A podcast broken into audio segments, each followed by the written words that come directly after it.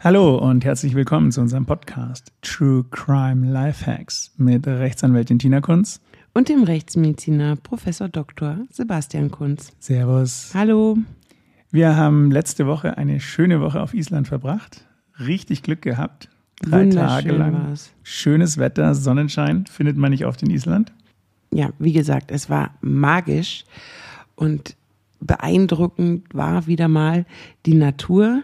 Wir haben Gletscher besucht, am Gletschersee gestanden. Wir haben den letztes Jahr ausgebrochenen Vulkan besucht. Ich war ganz baff. Ich bin da in einem Valley, also in einem Tal gelaufen vor einem Jahr und dieses Jahr konnte man da nicht hin, weil es komplett mit Lava gefüllt war. Also die Naturgewalt, Wahnsinn. Die Naturgewalt ist wirklich mächtig, so kräftig ist gar nichts und auch grausam. Und man muss aufpassen, wo man hintritt. Genau. Und genauso grausam wie die Natur sein kann, so grausam kann man in dieser, eben dieser Natur auch, glaube ich, jemanden zu Tode bringen oder zu Tode kommen. Das passiert öfter, als man denkt. Was kommt denn heute für eine Sache zum Aufruf? Heute kommt eine Sache in der Natur zum Aufruf. Das Ganze hat sich in den Alpen abgespielt, in den bayerischen Alpen, aber das könnte genauso gut in Island oder in jedem anderen Berg stattgefunden haben. Und zwar wurde am Fuße, nicht am Fuße eines Berges, sondern eines Teilgipfels eines größeren Berges ein Mitte 20-jähriger Mann leblos aufgefunden. Wie kamst du ins Spiel? Erst viel später. Also der wurde aufgefunden von einem, der mit ihm wandern war, also der mit ihm Bergsteigen war. Die haben sich kurzzeitig aus den Augen wohl verloren und dann hat er ihn am Boden liegend gesehen und zu dem Zeitpunkt, wo er es geschafft hat, zu ihm zu kommen, war er schon längst tot. Er hat dann die Bergrettung geholt, die Polizei, die haben entsprechende vor Ort Ermittlungen gemacht etc. und haben dann erst uns, also die Rechtsmedizin, angerufen, um eine Obduktion zu machen. Also man ist zu dem Zeitpunkt nicht von einem Tötungsdelikt ausgegangen, obwohl eigentlich alles noch offen war. Aber man hat gesagt, okay, also momentan braucht die Rechtsmedizin nicht vor Ort kommen. Aber trotzdem die Obduktion ähm, angeordnet, weil nicht natürlicher Todesfall. Und natürlich der Hergang unklar war.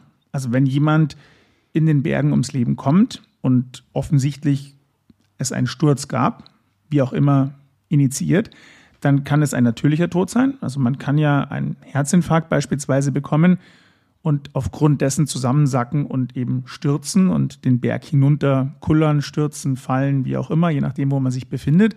Gibt natürlich noch viel andere natürliche Mechanismen, warum man eben hier eine Bewusstseinstrübung kriegt und stürzt. Aber es kann natürlich auch unnatürlich sein. Also entweder durch Beeinflussung, zentrale Beeinflussung durch Drogen, Medikamente, weil man am Berg oben was getrunken hat, auf der Hütte was getrunken hat, den berühmten Gipfelschnaps etc oder eben ein Unfall ohne Fremdeinwirkung oder eben mit Fremdeinwirkung und dann vielleicht irgendwo Richtung fahrlässige Tötung, Tötung oder sogar Mord gehend. Erzähl, was war im konkreten Fall?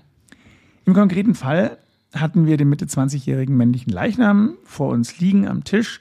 Der war bekleidet, war gut bekleidet im Sinne von, er hatte eine gute Bergausrüstung an. Also das ist ja immer was, was man mit berücksichtigen muss sieht man schon auf den ersten Blick, oh Gott, der hat schlechte Turnschuhe an oder gar Sandaletten oder was weiß ich, in welchen Konstellationen manche Leute auf den Berg gehen.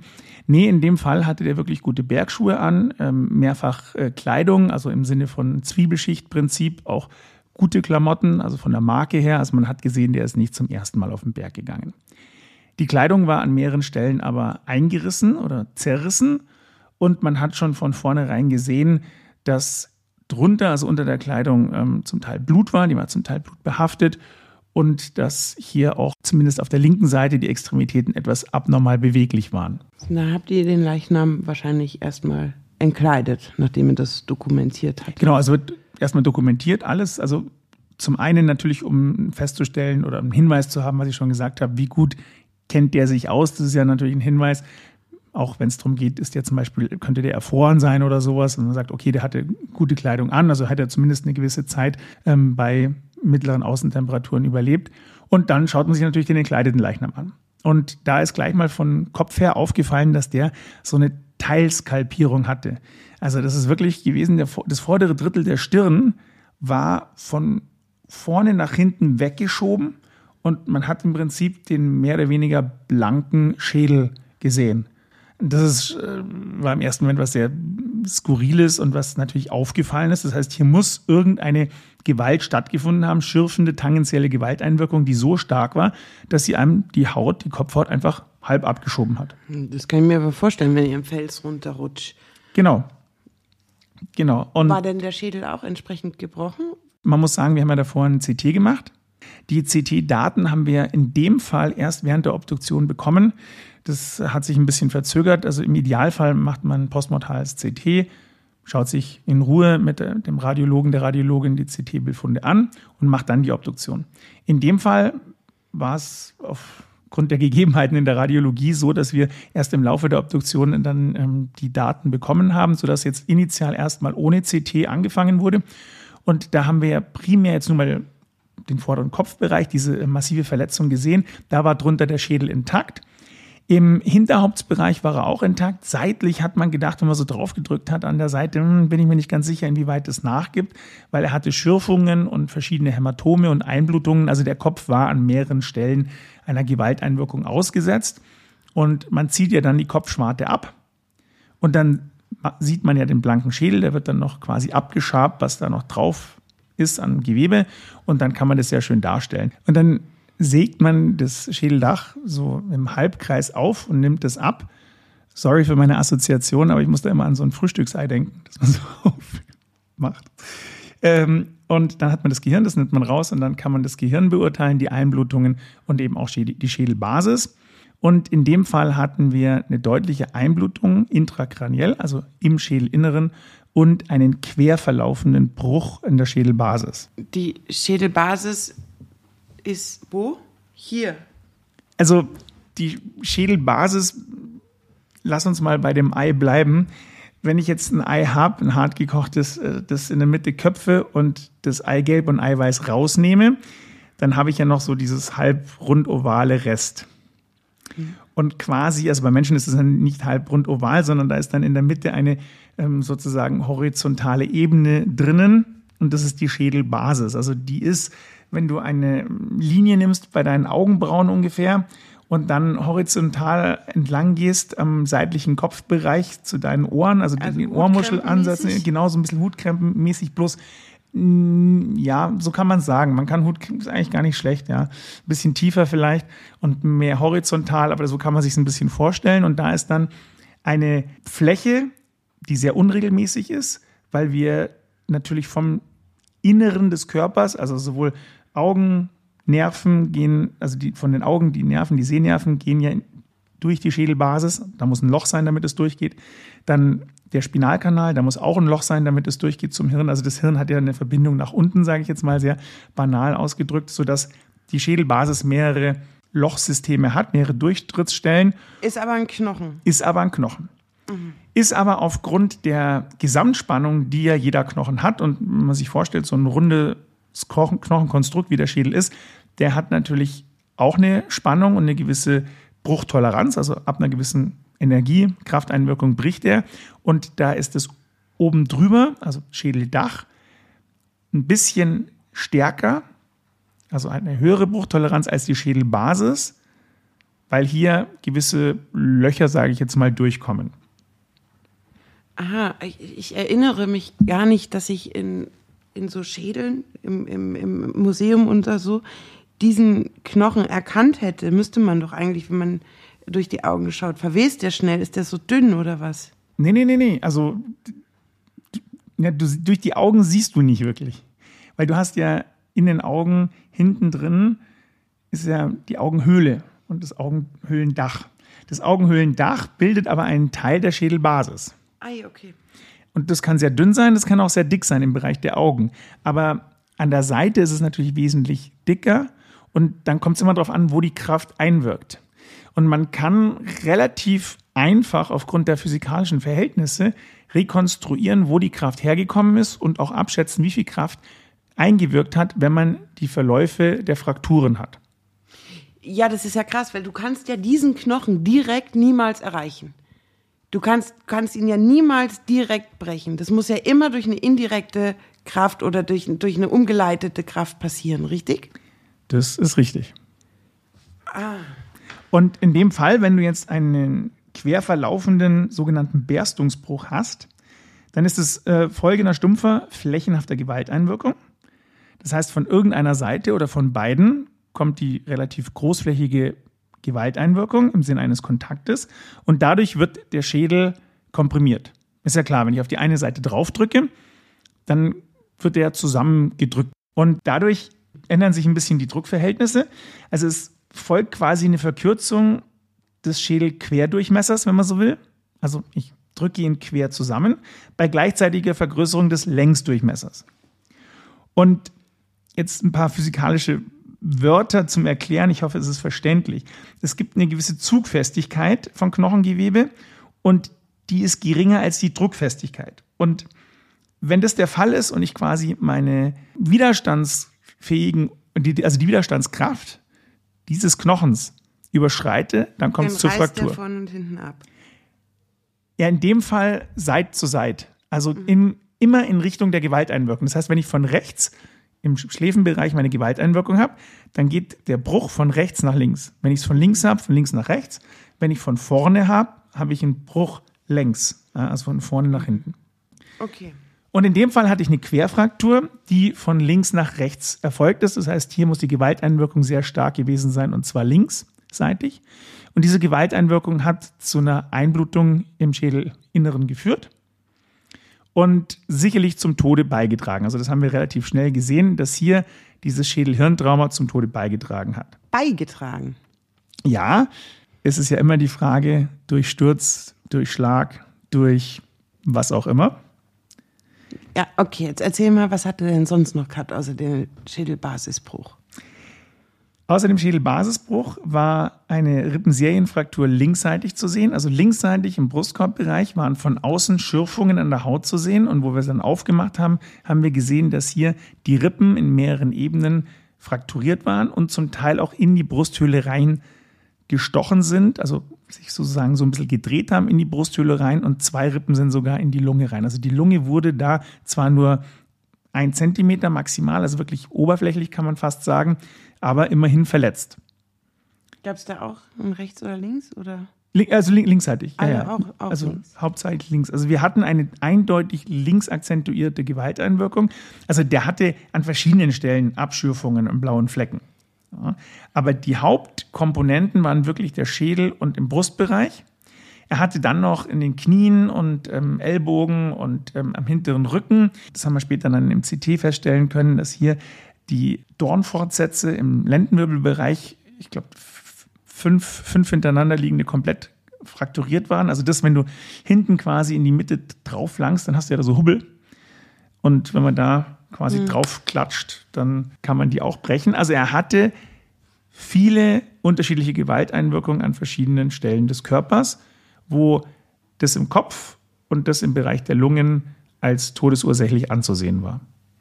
Wusstest du zum Zeitpunkt der Obduktion oder zu dem Zeitpunkt, wo du dir Gedanken darüber gemacht hast, über dieses Bild, wie die Wand aussieht, wo er abgestürzt ist? Wir waren ja nicht vor Ort. Das heißt, mhm. zu dem Zeitpunkt habe ich das nicht gewusst im Detail, muss man sagen. Also die Polizei, die anwesend ist, bringt ja immer, und zwar unabhängig jetzt, was passiert ist, Fotos mit von der Auffindesituation oder sollte sie mitbringen. Also in dem Fall hatten wir Fotos von der Auffindesituation, wir hatten auch Fotos von der vermeintlichen Absturzstelle. Und wie tief war das? Aber das ist natürlich immer was anderes, wenn ich das ein Foto auf dem Foto habe, als wenn ich dort bin. Ist ja klar. Ja, das ist ja ein reines ausgedrucktes Foto, aber selbst wenn es digital ist. Ja, da, da, da ist es ja auch, also am Berg, wir, wir sind sehr erfahren am Berg ähm, schaut ja auch wirklich alle 30 Zentimeter anders aus. Wenn ich jetzt sage, okay, er ist hier abgestürzt oder 30 oder 50 Zentimeter weiter, dann kann ich, kann ich ja auch schon sagen, okay, das könnte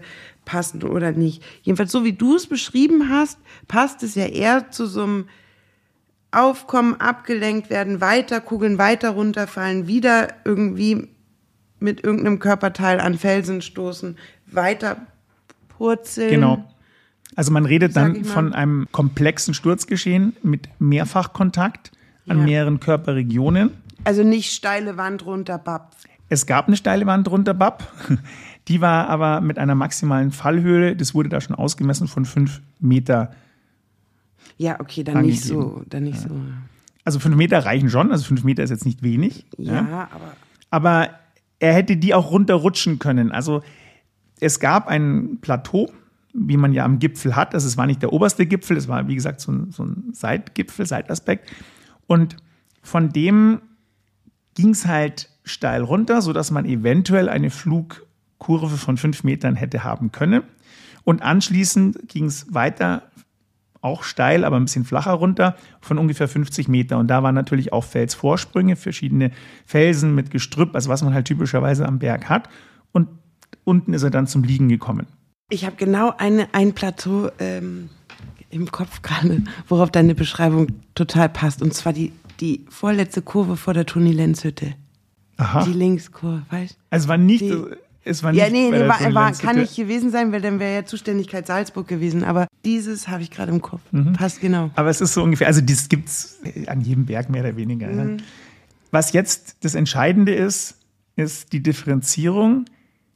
Wie ist der da runtergekommen? Also suizidal, akzidentiell oder eben intendiert im Sinne eines Tötungsdeliktes? Wie kann man das rausfinden, wenn es so komplex ist? Also, so wie ich mir den Sturz jetzt gerade vorstelle, könnte ich da jede, jede Verletzung drunter subsumieren. Es ist richtig, es ist sehr, sehr schwierig. Ich versuche es mal ein bisschen anhand eines Vergleiches darzustellen. Da ist es nämlich einfacher, sich vorzustellen, finde ich persönlich. Du bist im dritten Stock von einem Gebäude, das keine Balkone hat, am Fenster. Und wenn du jetzt da runterspringen willst, also in suizidaler Absicht dich umbringen willst, dann sitzt du da am Fenstersims und musst ja aktiv irgendwie runterkommen. Also du kannst ihn nicht einfach locker lassen, dann passiert nichts, dann bleibst du sitzen. Also du musst aktiv was machen. Und in der Regel stößt sich ein Suizident in gewisser Weise ab. Ob der jetzt sitzt oder steht, nimm, kannst ja auch einen Balkon nehmen, wo nichts drunter ist, ja, der springt. Und dadurch hat er so eine leicht bogenförmige Flugkurve. Das heißt, er fällt nicht senkrecht runter, sondern er wird in einer gewissen Weise ein bisschen weiter, je nachdem wie stark er oder sie abspringt, weg vom, von der Hauswand liegen. Ja, aber das, das ist ja nicht, was am Berg passiert. Ja, ja, da aber- du ja ab. Ja, ja, aber jetzt lass mal überlegen. Und wenn du jetzt an dieser gleichen Stelle, Fenster, Fenstersims oder Balkon bist und irgendwas machst und akzidentiell runterfällst, dann musst du ja irgendwo abrutschen, da muss ja irgendwas passieren, was dich sozusagen zum Fall bringt. Und das wird dich in der Regel nicht nach vorne wegschleudern. Dementsprechend fliegst du relativ gesehen senkrecht. Das heißt, die Differenzierung zwischen akzidentiell und intendiert ist durchaus einfach, sage ich mal, oder einfacher. Das Problem ist, wenn dich jetzt jemand runterschmeißt, also dich umbringen will, dich schubst, dann ist es schon wieder schwieriger, weil du weißt ja nicht, welche Energie die Person aufgewandt hat. Also hat er dich einen Meter weiter geschubst, hat er dich voll in die Arme genommen und nach vorne geworfen oder einfach nur einen kleinen Stupserer gegeben. Und das ist natürlich an einer glatten Hauswand schwierig und wie du schon gesagt hast, an den, in den Bergen noch wesentlich komplexer. Ja, denn ich kriege ja die Kraft, die mich vom Berg weglenkt, auch dadurch hin, dass ich ein Stück gerade falle und dann durch einen vorstehenden Felsen oder sowas zum Beispiel abgelenkt werde, der mich dann noch weiter wegkatapultiert, also umlenkt oder so. Also da, da gibt es ja jetzt nicht nur die böse Person, die mich so wegschubsen kann, sondern da kann ich ja auch mit Oder selber was machen. Du willst dich ja, zumindest wenn es akzidentiell ist, irgendwo da fangen. Klar. Ja, ja, genau. Und dann strecke ich meine Hand aus und tu mich dann blöderweise auch nochmal weiter ja. wegstoßen. Also, wie man da vorgeht, ist, dass man initial erstmal schaut, gibt es einen natürlichen Grund für den Sturz, also eine Bewusstseinstrübung. Es war ein Mitte 20-jähriger Mann, der war gut gebaut, der war gut trainiert und hatte super Organe. Also das konnten wir gleich ausschließen. Die Frage nach Toxikologie, wir haben nichts gerochen. Wir haben einen Drogenschnelltest am Urin gemacht, einen sogenannten Triage-Test. Der war initial negativ. Man macht dann natürlich immer noch die Toxikologie im Nachgang. Das kann ich jetzt auch schon vorwegnehmen, die war auch im Nachgang negativ. Also Drogenmedikamente scheiden aus. Und dann habe ich zumindest da gesehen keinen Grund, dass er gestürzt sein könnte. Und jetzt muss ich schauen, wie schauen die Verletzungen aus. Gibt es Verletzungen, die irgendwie einen Hinweis geben auf eine körperliche Auseinandersetzung mit einer weiteren Person? Oder gibt es zum Beispiel gewisse Verletzungen, die im Sturz geschehen, weil du vorher gesagt hast, dieses Abfangen. Also es müssten ja, oder man sagt, bei einem Sturzgeschehen sind auch immer die Hände sehr in Mitleidenschaft gezogen. Also, Stimmt es? Es gibt statistische Evaluationen, wo welche Verletzungen am häufigsten auftreten. Wie bei aller statistischen Annahme heißt es nicht so viel, wenn es nicht ist. Typischerweise sind die Sprunggelenke, weil wenn man stürzt, will man sich ja irgendwo, wie du schon gesagt hast, selber da fangen. Man versucht, sich selbst zu retten und bremst dann oftmals, gerade wenn der Untergrund uneben ist, mit eben den Füßen. Da kommt es oftmals zu einer Fraktur oder zumindest zum Bänderriss im Bereich der Sprunggelenke. Die Hände, ganz klar, man sucht irgendwo sich festzuhalten. Und typische sturzexponierte Stellen, beim ganz normalen Sturzgeschehen kann man sich es leichter vorstellen auf der Ebene, aber die sind auch so bei einer unebenen Konfiguration, also Kniegelenke, Schultern, im Gesicht die Vorsprünge, die man hat, also Stirn, Augenbrauen, Nase, Jochbein, Kinn, also diese ganzen Bereiche. Und wenn man jetzt andere Verletzungen hat, also typische Griffhämatome am Oberarm beispielsweise, oder natürlich Würgemale, irgendwas, was hindeutet, dass es da zu einer Auseinandersetzung kommt, dann ist es klar. Das hatten wir nicht. Also typischerweise macht man eine Untersuchung der Halsweichteile, also man das nennt man dann in einer künstlichen Blutlehre, also da wird das Blut sozusagen abgelassen vom ähm, Halsbereich und dann präpariert man die einzelnen Halsmuskeln, legt Zungenbein, Kehlkopfskelett schön fein säuberlich frei und sieht dann das man nicht sieht in dem Fall, also keine Verletzung im Hals. Man macht die Arme auf, das heißt, man trennt die Haut ab an Ober- und Unterarm und schaut sich das Unterhautfettgewebe und die Muskulatur an, ob da irgendwelche Einblutungen sind, die man von außen nicht sieht. War nicht der Fall. Das gleiche macht man auch am Rücken. Er hatte am Rücken viele Verletzungen, auch Einblutungen, ist ja auch gestürzt. Wir haben aber nichts gesehen, was irgendwie auf einen kräftigen Griff hindeutet. Schulter, Nacken etc. Handabdruck. Yeah. Ja, der Handabdruck, das ist natürlich das Problem. Wenn ich jemanden schubse, sehe ich das nicht. Ja. Ich sehe geringe bis mittlere Gewalt nicht an einem Körper. Also das, das, merkt man ja selber. Wenn ich jetzt von hinten komme, dich schubst, du machst zwei Schritte nach vorne. Naja, ich schon. Ich kriege leicht blaue Flecken. Ja, selbst dann würdest du keine kriegen. Das heißt, das kann ich nicht beweisen. Ich kann nur beweisen, dass sehr viel für ein Sturzgeschehen zu Lebzeiten spricht. Also er wurde nicht tot runtergeschmissen. Das ist klar. Ich konnte beweisen, dass wir keine Anhaltspunkte haben für eine körperliche Auseinandersetzung mit einer weiteren Person. Er hat keinen Schlag auf den Kopf gekriegt, er hat keinen Schlag irgendwo anders hingekriegt. Das konnten wir sagen. Aber die Frage, die immer noch offen war, war Sturzgeschehen akzidentiell oder intendiert. Und dafür sind wir dann vor Ort gegangen. Du hast eine Bergtour gemacht. Ich habe eine Bergtour gemacht. Ja. Ohne mich. Ohne dich, genau. Erzähl, wie war's? War trotzdem sehr schön.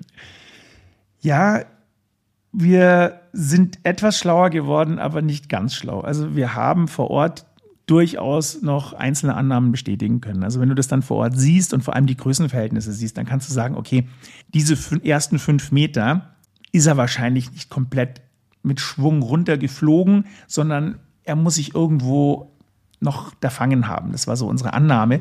Und da war auch so ein leichter Zwischenvorsprung, den die Polizei nicht gesehen hatte. Also da war sozusagen so ein sehr stark bewachsener Felsvorsatz nach ungefähr, jetzt lassen wir überlegen, ja, das dürfte so ein Meter, anderthalb Meter oder so, also so im oberen Drittel gewesen sein. Wir haben da keine Spuren gefunden, aber ich bin davon ausgegangen, dass er da irgendwo noch gebremst wurde. Also da mit irgendwas aufgekommen ist, vielleicht auch mit der Schulter, mit dem Arm. Die war frakturiert übrigens, die Schulter im oberen Drittel linksseitig. Mit dem Kopf nicht. Ich glaube nicht, weil wir haben weiter unten, also relativ weit zum Schluss seiner, seiner ja, Landephase, könnte man schon fast sagen. Ja, wie, wie, da wie haben wir, lange reden wir jetzt? also zeittechnisch. Nee, ähm, metertechnisch. Das erste Stück waren ungefähr fünf Meter mit diesem Zwischenvorsatz. Und dann waren es ungefähr noch so 50 Meter. Huhuhu. Aber die 50 Meter waren nicht senkrecht drunter, sondern das war sozusagen Ja, nee, klar. also ausgleitend. Und gegen Ende war ein relativ markanter Felsen, der sah, also der sah total komisch aus, wie so ein Cappy eigentlich. Also der hatte vorne so ein, so Steg, kann man fast sagen. Und da hat man später dann Blutanhaftungen gefunden. Und zwar jetzt nicht, wir haben jetzt da nicht viel Blut gesehen, sondern wir haben Abriebe genommen, weil ich gesagt habe, das würde echt gut passen. Und DNA-technisch konnten wir das nachweisen. Makroskopisch habe ich nichts gesehen, aber das kann auch wetterbedingt gewesen sein, das kann verwischt sein, aber zumindest konnten wir hier nachweisen, dass er hier wirklich mit der Stirn dagegen ist, wobei das nicht todesursächlich war. Aber das hat zumindest diese augenscheinlich sehr brutale Teilskalpierung erklärt. Hat der Fels eigentlich auch eine DNA? Also hast du auch Fels an der Stirnwunde gefunden? Du meinst, ob ich jetzt den Felsen nachgewiesen habe bei ihm? Ja. Nee. Also wir haben keine Reste gehabt oder wir haben keinen, keinen Okay. also da kann man das, so, so, so rum funktioniert es nicht. Ich habe das ähm, von einigen Gehölzen gehört und, und so weiter, dass man die. Also man kann, wenn du da was hast, wenn du da irgendwelche Faser oder sonst wie Reste hast, kannst du schon mit Sicherheit ein Biologe oder, Geologe kann das wahrscheinlich machen. War in dem Fall, Marc Benecke kann das bestimmt. der kann eh alles. Aber in dem Fall war es auch nicht wichtig. Wichtiger war viel mehr, was ist da oben passiert. Ich kann mir aber vorstellen, dass du, also es kann, kann jetzt nichts Großartiges äh, passiert sein im Sinne eines Kampfes. Ähm, es kann ähm, maximal ein Bein gestellt sein oder so. Und da glaube ich nicht, dass du das nachweisen kannst. Oder? Wir haben ihn ja, also nicht wir, die Polizei hat den Freund, mit dem er ja die Tour gemacht hat, befragt. Also der wurde vernommen. Der war auch im Fokus der Ermittlungen als Tatverdächtiger.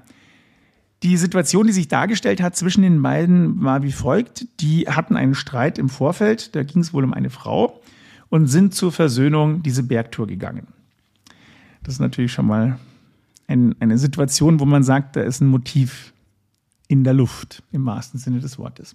Waren beide erfahrene Bergsteiger, hat man ja auch gesehen an der Ausrüstung, sind dann auf diesen Zwischengipfel und dann ist laut dem Überlebenden, also dem Beschuldigten, er um die Ecke aufs Klo gegangen und als er wieder zu diesem Gipfel gekommen ist, war der andere weg. Er hat ihn Also er war, wir sind jetzt schon mal beim Beschuldigten. Ja, Tatverdächtigen. Also, dann erklär mal kurz die juristische Nein, nein, also, Differenzierung also ich, bei der polizeilichen Befragung hatte der bestimmt immer noch einen Zeugenstatus. Vermute ich mal. Das weiß ich ehrlich gesagt nicht mehr. Er war im Fokus der Ermittlungen, Mhm. sagen wir so. Und er hat nicht gesehen, wie sein Mitbergsteiger verloren gegangen ist. Also er hat jetzt keinen Absturz gesehen. Und er hat ihn gesucht und hat ihn dann nach einer Weile da liegen sehen und ähm, hat sich dann auf den Weg gemacht, hier abzuseilen und zu dieser Stelle zu kommen. Und als er dort war, laut seinen Aussagen, gab es keine Vitalitätszeichen mehr. Ich muss, ich probiere es gerade ähm, nachzuvollziehen. Also, warum seilt er sich denn gerade dahin ab? Nee, er konnte nicht anders, kommst nicht hin. Und die hatten wohl ein Seil dabei. Ja, ja, aber, aber ich komme doch nicht auf die Idee, mich dahin jetzt abzuseilen, wo er den jetzt da gefunden hat. Wie, wie kommt er da drauf? Wieso, wenn du deinen Freund da unten liegen siehst, würdest Ach so, du doch hat er ihn sofort. von oben da unten Ja, ja, liegen genau. Ach so, okay, okay. Gut, das habe ich so nicht. das war die Einlassung. Okay. Und er hat sich dann runter abgeseilt und ist da unten angekommen. Da habe es keine Vitalitätszeichen mehr gegeben. Hast du denn zum Thema Todeszeit irgendwas feststellen können? Die war, wie immer bei der Todeszeitbestimmung, nicht wirklich möglich. Ja, vor allen Dingen in den Weil Bergen nicht. wir haben eine sehr schwankende Umgebungstemperatur, die übrigens nicht gemessen wurde. Die Rektaltemperatur wurde auch nicht gemessen. Wir wurden ja auch nicht zum Fundort gerufen. Und dann ist es nicht möglich, das zu rekonstruieren. Was ich rekonstruieren konnte, war, dass der Verstorbene eine relativ intensive Aspiration von Blut hatte. Also der hat zum einen ja die Verletzung der Lunge gehabt, das heißt, er ist sicherlich durch das verletzte Lungengewebe retrograd, also durch die Bronchiolen, Bronchien in die Luftröhre Blut geflossen. Aber er hat auch, also er hat im Nasenbereich auch Verletzungen, Blut eingeatmet. Und das war eine relativ starke Menge Blut, die eingeatmet wurde, sodass man Das sagen schaffe muss. ich nicht auf 50 Meter Sturzgeschehen. Genau, also der ist da sicherlich noch ein bisschen gelegen, sicherlich keine Stunde, aber einzelne Minuten hat er in welchem Bewusstseinsstadium auch immer zumindest noch geatmet. Und das, das konntest du nachweisen. Und wie lange, wie, wie lange nach dem Absturz will der Kamerad unten gewesen sein? Er hat, und das ist nachvollziehbar, kein Zeitgefühl mehr gehabt. Ja. Er hat gesagt, er hat nicht auf die Uhr geschaut, er ist nur seinem Kompagnon nach, hat ihn gesucht und also die Zeitangaben von ihm, die kann man vergessen. Weil er hat, er hat selber gesagt, er müsste das jetzt nur nehmen. Die haben auch keinen, keinen irgendwie fancy Uhren oder sonstige Sachen, also Höhenmesser oder sonstige dig- digitale Sachen dabei gehabt. Also er hatte wohl auch nur seine Armbanduhr dabei. Also dahingehend waren sie jetzt nicht top ausgerüstet gab aber auch keine Notwendigkeit. Also es war kein extremer Berg oder sowas. Die Apple Watch würde dann helfen, gell? Die hätte geholfen, hatten sie nicht dabei.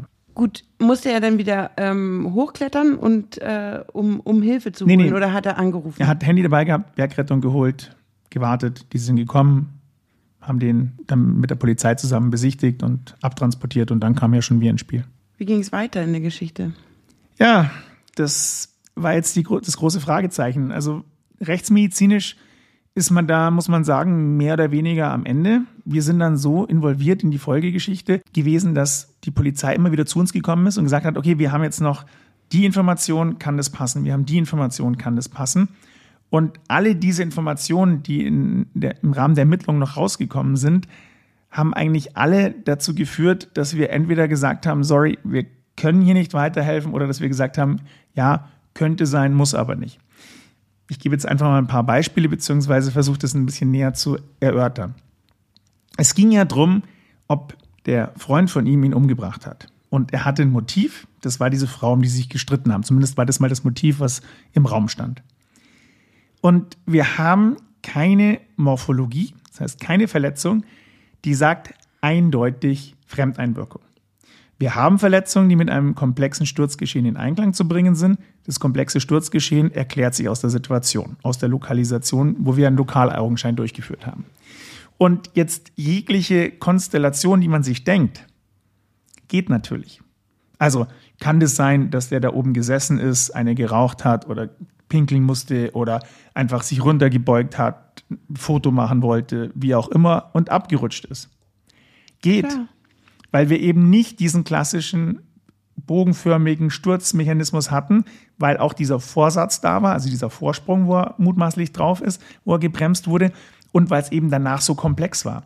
Je komplexer ein Sturzgeschehen ist und je mehr Gewalteinwirkung ich habe, und es waren ja verschiedene Felsen, wo er nachweislich dagegen gekracht ist, desto weniger kann ich sagen, wie was genau passiert ist.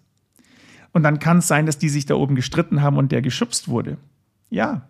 Wir konnten nicht nachweisen, ob er zuerst rücklings gefallen ist oder zuerst bäuchlings, weil er sowohl bäuchlings als auch rücklings, beziehungsweise vor allem linksseitig Verletzungen hatte. Das heißt, wenn jetzt der den links voran, mit der linken Seite voran geschubst hätte, wäre genauso möglich gewesen, wie wenn der irgendwie akzidentiell geflogen, gestolpert und sich dann linksseitig gedreht hat im Flug oder im Aufkommen.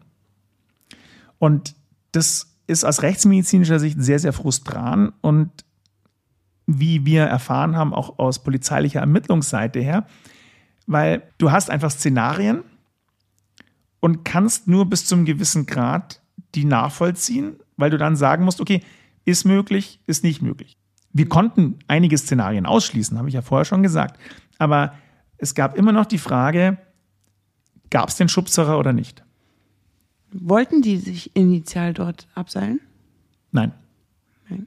Das war nur zur Sicherheit dieses Seil. Okay, aber, aber nicht, dass sie jetzt irgendwie. Es könnte ja sein, dass es auch so eine Schutzeinlassung ist, wenn man sich irrt ähm, darüber, dass man was Strafbares gemacht hätte. Wenn er jetzt zum Beispiel, ja, es wäre vielleicht auch eine fahrlässige Tötung, wenn er irgendwas nicht richtig gesichert hätte oder, oder sowas, weil sie sich beide ab, weil sie beide Sie hatten, keine, sie hatten keine Klettergurte, also sie hatten sie dabei, aber nicht an. Äh, Sie wollten wohl irgendwo an der Wand noch klettern, aber es gab nichts, wo man jetzt sagen muss, das war gefährlich, da hätte man sichern müssen oder sonst was. Also da, wo die waren, das war mehr oder weniger ein Wanderweg, den wir auch gehen. Also jetzt nicht der klassische mit Kinderwagen, aber ähm, ein bisschen anspruchsvoller, aber zum Bergwandern. Ja. Gut. ja, nicht gut, weil wir zu keinem Schluss gekommen sind. Ja, muss man ja auch nicht. Besser, als wenn man irgendeinen Schluss erzwingt. Ja, aber es ist schon frustrant, wenn man es nicht bis zum Schluss beweisen kann und vor allem, wenn man als Rechtsmediziner in Zusammenarbeit mit der Polizei es nicht erreicht zu sagen, war es hundertprozentig ein akzidentielles Geschehen, also ein Unfallgeschehen, oder war es 100%, kann ich hundertprozentig ausschließen, dass es sowas war? Ich meine, 100% sind eh immer so schwierig. Insgesamt kann man schon sagen, ja, es passt alles für einen Sturz. Aber du kannst nichts, es kann ja auch ein Sturz ge gewesen sein, aber aus, ausgelöst durch den anderen oder eben auch nicht. Da, da, da kommst du eben an deine Grenzen. Das, das muss dich auch nicht wurmen. Weil da der eine den Foto von dem anderen gemacht hat und sagt, geh mal noch ein Stück zurück, geh mal noch ein Stück zurück. Ja, der Klassiker. Oder, oder der ist von alleine zwei Schritte zurückgegangen. Weißt? Rechtlich macht es einen riesengroßen Unterschied. Aber für dich in dem Bild, was du vor dir siehst, was du beweisen, nachweisen kannst, nicht. Er ist halt darunter geflogen. Was in dem Fall so bloß so besonders ist, ich habe ja viele oder einige Fälle gehabt, wo jemand beim Klettern, beim Bergwandern verunglückt ist. Aber da war es immer so, okay, Sturzgeschehen passt. Gesamtbild ist rund. In dem Fall war aber ein Motiv da, in dem Fall war auch das Verhalten. Komm, nur weil die da irgendwie Lochschwager sind. Also, das, Ja, das hast du jetzt gesagt, aber es gab ja auch in seinem Verhalten, also zumindest haben die Polizisten, die Ermittlungsbeamte mir das so mitgeteilt, gab es schon Auffälligkeiten. Ja, ja, also ich wüsste nicht, wie ich mich in der Situation, ich wüsste es natürlich schon, ich würde gar nichts sagen, das weiß ich von meinem Kopf her. Aber ich hätte unglaublich Schiss in so einer Situation, weil ich weiß, wie du in die Mühlen geraten kannst. Und ich glaube, ich hätte den, die, die größte Panik und das ähm, komischste Verhalten, wenn ich mir tatsächlich gar nichts vorzuwerfen hätte. Was kann man denn einem vorhalten, wenn man jetzt zusammen wandern ja, das, geht? das geht ja von bis. Also das, das geht ja jetzt wieder von ähm, nix über unterlassene Hilfeleistung, über fahrlässige Tötung, über Körperverletzung mit Todesfolge bis zu einer Tötung oder einem Mord. Also wir zwei gehen wandern, du stolperst, verknackst das Bein und ich habe keine Lust, dich runterzutragen, weil wir zu weit oben sind und sag, du bleib sitzen, ich komme wieder. Kann ich das? Ist das okay? Oder bin ich da dann schon in irgendeinem Ja, Fahrwasser drin? bleib, bleib sitzen, ich komme wieder, im Sinne von ich hole Hilfe und komme wieder. Äh, ne, das, das kannst du schon. Bleib sitzen und ich komme nicht wieder. Wäre wär die schlimmere Variante und die rechtlich relevantere. Na, ich meinte, ab welchem Grad der Nichthilfe ist man dran oder nicht? Also wenn der den jetzt da unten liegen hat sehen und gesagt hat, ich seil mich jetzt nicht ab, um zu kontrollieren, ob er noch lebt, sondern ruf den, die Rettung. Ist es schon okay oder muss ich versuchen, wirklich zeitnah hinzugehen? Oder, weißt du, die ganzen Konstellationen, also welche gefährlichen Situationen habe ich jetzt als derjenige, der nicht verletzt ist, also gefährlich im juristischen Sinne, wo ich wirklich belangt werden kann? Also wir sind jetzt mal bei den Un Unterlassensdelikten, oder? Bei den, Ja. bei den wirklichen Tätigkeitsdelikten, also er hat ihn da runtergeschubst oder er hat ihm eine gedonnert, der ist ins Taumeln gekommen und ist da Das passiert ja nicht, wenn wir zwei gehen. Das war ja mein Eingangsbeispiel. Also ja, wir, wir zwei, wir zwei haben aber auch noch mal andere Pflichten äh, einander. Und du bist Arzt, Ja, du hab hast sowieso sowieso noch, noch mal, noch mal mehr. Pflichten. Also, also du bist, du bist sowas von verpflichtet mir gegenüber. Also, das, das, Ja, ja. Körderkatzi, weißt du. ja, genau. Also, aber es gibt echte und unechte Unterlassensdelikte. Ein echtes Unterlassensdelikt ist, wenn quasi im Tatbestand schon irgendwas mit Unterlassen steht, unterlassene Hilfeleistung. Und bei einem echten ähm, Unterlassensdelikt brauche ich auch keine Garantenstellung, sondern ich muss halt jemandem helfen, wenn und soweit es mir zumutbar ist und noch weitere Voraussetzungen. Und ich es als solches erkennen kann. Es muss erkennbar sein, es muss dir äh, zumutbar sein und dann ist auch jedem was anderes zu, zu, zumutbar. Also wenn ich jetzt diesem besonders geübten Bergsteiger zumuten kann, diesen doch nicht so schwierigen Hang, da gab es ja wohl größere Vorsprünge, ähm, sich runter ab zu sein, um, um zu dem zu gelangen, dann werde ich das von dem verlangen können. Aber also der Großteil der Menschen, die ich kenne, von denen kann man es nicht verlangen. Aber die, die erfüllen ihre Verpflichtung auch dadurch, dass sie einen Notruf rufen oder sowas. Aber je besser ich ausgebildet bin, desto eher komme ich in eine Unterlassungssituation. Na, die Hilfeleistung muss dir zumutbar sein. Mhm. Und, und da, das ist natürlich auch, ähm, hängt natürlich auch an den subjektiven Fähigkeiten dessen, an dem ich jetzt die Zumutbarkeit messe. Ja, klar. Also als bergerfahrener Arzt muss man immer hin. Als bergerfahrener Arzt gehörst der Katja. Ja. Wenn du dann auch noch mit dem Opfer verheiratet bist, eh. Und wie war das mit der Garantenstellung? Was ist das? Die Garantenstellung kommt bei unechten Unterlassensdelikten. Also, die Tötung ist die Tötung, ja? Ja, das ist Also klar. Totschlag oder, oder Mord. Und da, da steht ja nichts von Unterlassen in den Tatbeständen 2011, 2012 oder auch bei den Körperverletzungen nicht. Und auch bei der fahrlässigen Tötung nicht. Und da kann ich dies aber über den Paragraph 13 StGB kann ich ein gewisse Delikte auch durch Unterlassen begehen. Das kann ich aber nur, wenn ich Garant bin. Dann brauche ich eine Garantenstellung. Okay. Und eine Garantenstellung kann ich aus mehreren Gründen haben. Aus rechtlichen Gründen, weil ich irgendwie zur Hilfe oder zur, zur gegenseitigen Fürsorge verpflichtet bin. Du zum Beispiel als mein mich liebender Mann deiner dich liebenden Ehefrau gegenüber. Da bin ich verpflichtet. Ja, wenn man jetzt schon Entscheidung lebt oder wenn man. Dann ist man nicht mehr verpflichtet, oder? Naja, in dem Moment nicht mehr, wo die Ehepaare nicht mehr davon ausgehen können oder dürfen, dass der jetzt sich äh, besonders um mein Wohl sorgt. Ja, Schatz, mach mal noch, mach mal noch eine letzte Bergtour vor der Unterschrift, ha?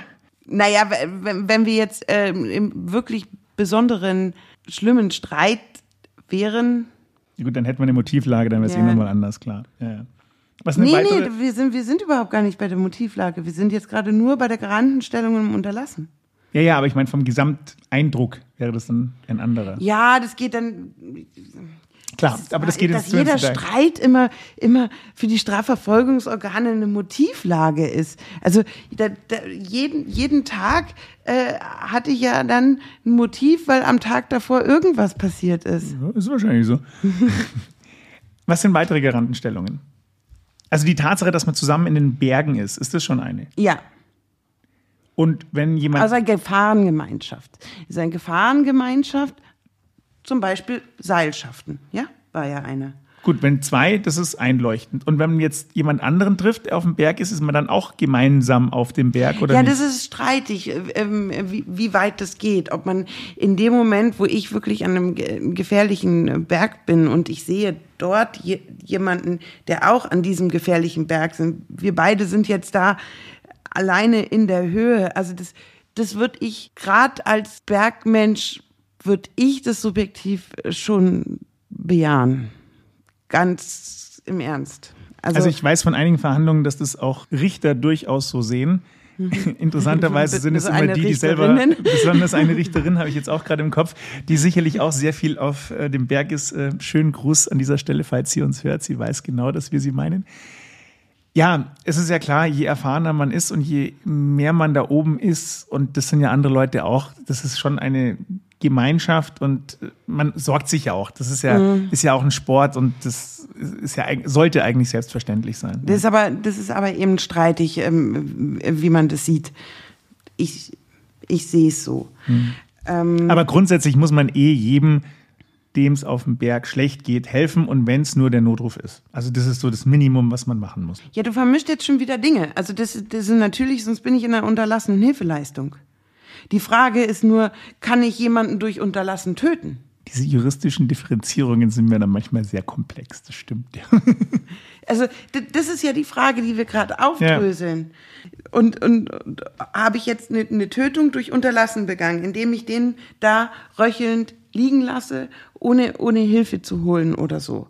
Und, und dazu brauche ich eben eine Garantenstellung. Das jetzt zum Beispiel, wenn ich meinen ähm, Nebenbuhler da röchelnd liegen lasse, dann nicht. Dann habe ich keine, keine Tötung durch Unterlassen begangen.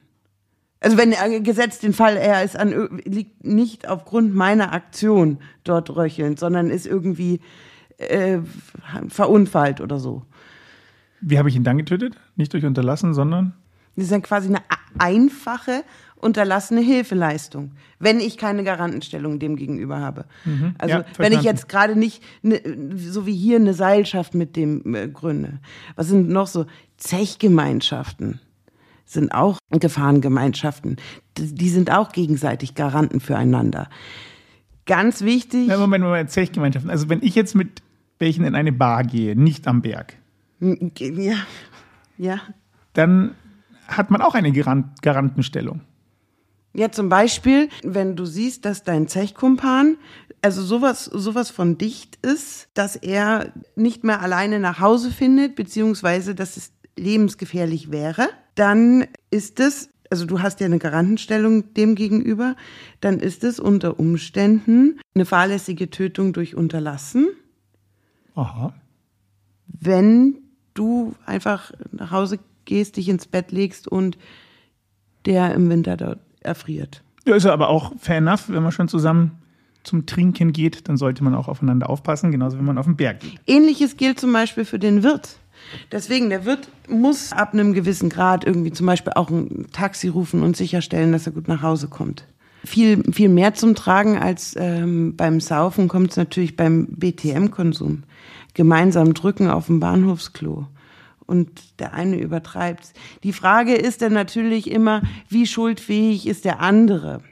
Wie, wie sehr kann er das einsehen und begreifen, weil der wird ja im Zweifel auch eingeschränkt sein. Ja, ja, sowas muss ich ja dann öfter ja, beurteilen, inwieweit man da. Das ist, das ist dann aber eine hat. ganz andere ja. Frage. Aber, aber auch die sind Garanten füreinander. Und dann weiter, wenn ich jetzt zum Beispiel verantwortlich für die Gefahrenquelle bin, Kampfhund, mein Hund, also nicht mein Kampfhund, ich will das böse Wort nicht sagen. Gibt mein, ja auch keine. Mein Hund beißt irgendjemanden, dann bin ich Garant, weil ich verantwortlich für die Gefahrenquelle bin. Mein Auto löst sich die Handbremse und überrollt jemanden. Hm, ähm, ja, dann, dann, bin ich auch, weil ich verantwortlich Mit einer Garantenstellung hat man eben ein, genau. eine höhere Verantwortung und auch dementsprechend höhere Strafmaß Auch wenn ich die Gefahr geschaffen habe, also es, ist, es gibt äh, fünf, fünf verschiedene gesicherte Garantenpositionen. Was ich noch ganz interessant finde in diesem, ähm, in diesem Zusammenhang, das, das muss ich jetzt schon erwähnen, auch wenn du mich jetzt abwürgen möchtest, ist, äh, dass man keine gesetzliche, gesetzliche Garantenstellung als Kapitän hat. Also der, der Busfahrer schon. Kapitän muss als letztes, der Busfahrer schon, ja. Der, der Kapitän muss als, als letztes vom, vom Schiff, das steht nirgends. Also so ein Ehrending. Wenn der Kapitän natürlich das Schiff gegen Felsen gesetzt hat, hm. dann hat er ja die Gefahr gesetzt und ist deswegen Garant. Aber es ist ihm ja auch nicht zuzumuten, da jeden auf seinem Schiff zu retten und, und selber unterzugehen. Also, ja, Costa Concordia-Fall, ja? Ja, ja, ich erinnere mich, ja. Hm. Und da ähm, möge man doch bitte auf sein Umfeld achten. Je näher, je intensiver und aber auch auf die, die weiter weg sind, wo man der Meinung ist, die gehen einen nichts an. Zudem hat man im Zweifel über irgendwas auch eine Garantenstellung. Also ganz kurze Zusammenfassung, die wichtigsten Garantenstellungen. Einmal die Garantenstellung aus Gesetz, zum Beispiel Familienmitglieder dann Garantenstellung aus Gewährsübernahme, aus besonderem Vertrauensverhältnis, aus Ingerenz, aus der Verantwortlichkeit für eine Gefahrenquelle und dann die Geschäftsführerhaftung und Produkthaftungen zum Beispiel. Mhm. That's it. Und da gibt es viele Überschneidungen und alles kann man nachlesen im Paragraph 13 StGB. Und die werden dann jeweils vor Gericht aufgeschlüsselt, ob es eine war oder nicht. Ja, natürlich. Es ist, es ist natürlich ein fließender Übergang. Ist dann das Ziel eigentlich keine zu haben, wenn man jetzt in so einer Situation ist als Angeklagter? Freilich, ja. Also dann ist man nicht mehr. Ja, kommt, kommt auf die Strategie an. Also jetzt in dem Fall wäre es völlig blödsinnig. Ja, gewesen, das ist zweifelsfrei, ja, ja klar. Da könnte man sich, ja, okay, mit dem Nebenbuhler eine Seilschaft gründen. Also das ist, das ist, das ist tricky. Also da wäre ich nicht so 100% wie, wie so bei jeder Seilschaft dabei. Auch, auch dem, dem Nebenbuhler zufällig am Berg begegnen, auch hm, schwierig. Erklär nochmal kurz Seilschaft. Bergkameraden, also die Seil. Achso, du meinst wirklich die Seilschaft, ja. jetzt nicht im juristischen Sinn. Okay, sorry, ja. ich habe gedacht, das ist schon wieder irgend so ein juristisches Ding, was ich nicht verstanden Nein. habe. Okay, also tatsächlich die Seilschaft, ja. Gut, ja, natürlich, da ist man Garant, klar. Ja.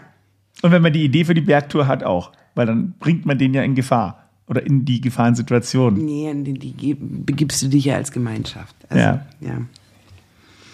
Gut. Die Garantenstellung war im vor, vorliegenden Fall gegeben, mit Sicherheit gegeben, aber es ist letztlich juristisch zumindest nichts rausgekommen bei. Also der, der überlegt hat, der wirklich im Fokus der Ermittlungen war, wurde nie angeklagt.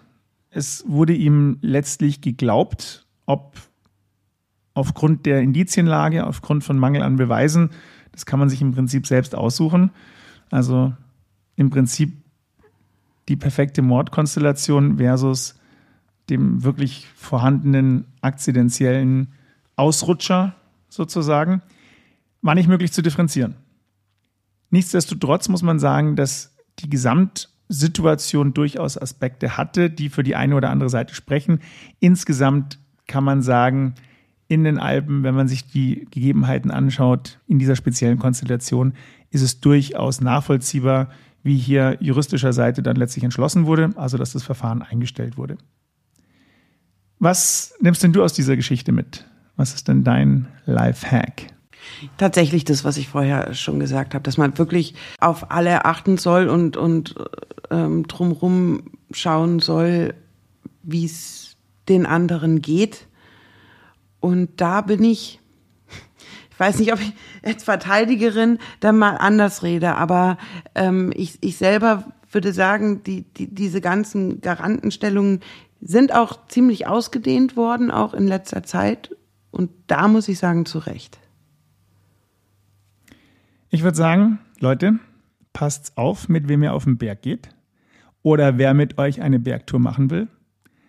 Und abgesehen vom Gipfelschnaps, Übertreibt es nicht. Passt auf euch auf, aufeinander auf. Macht es gut. Einen schönen Morgen, einen schönen Tag, einen schönen Abend, je nachdem, wann ihr uns hört. Servus. Ciao, ciao.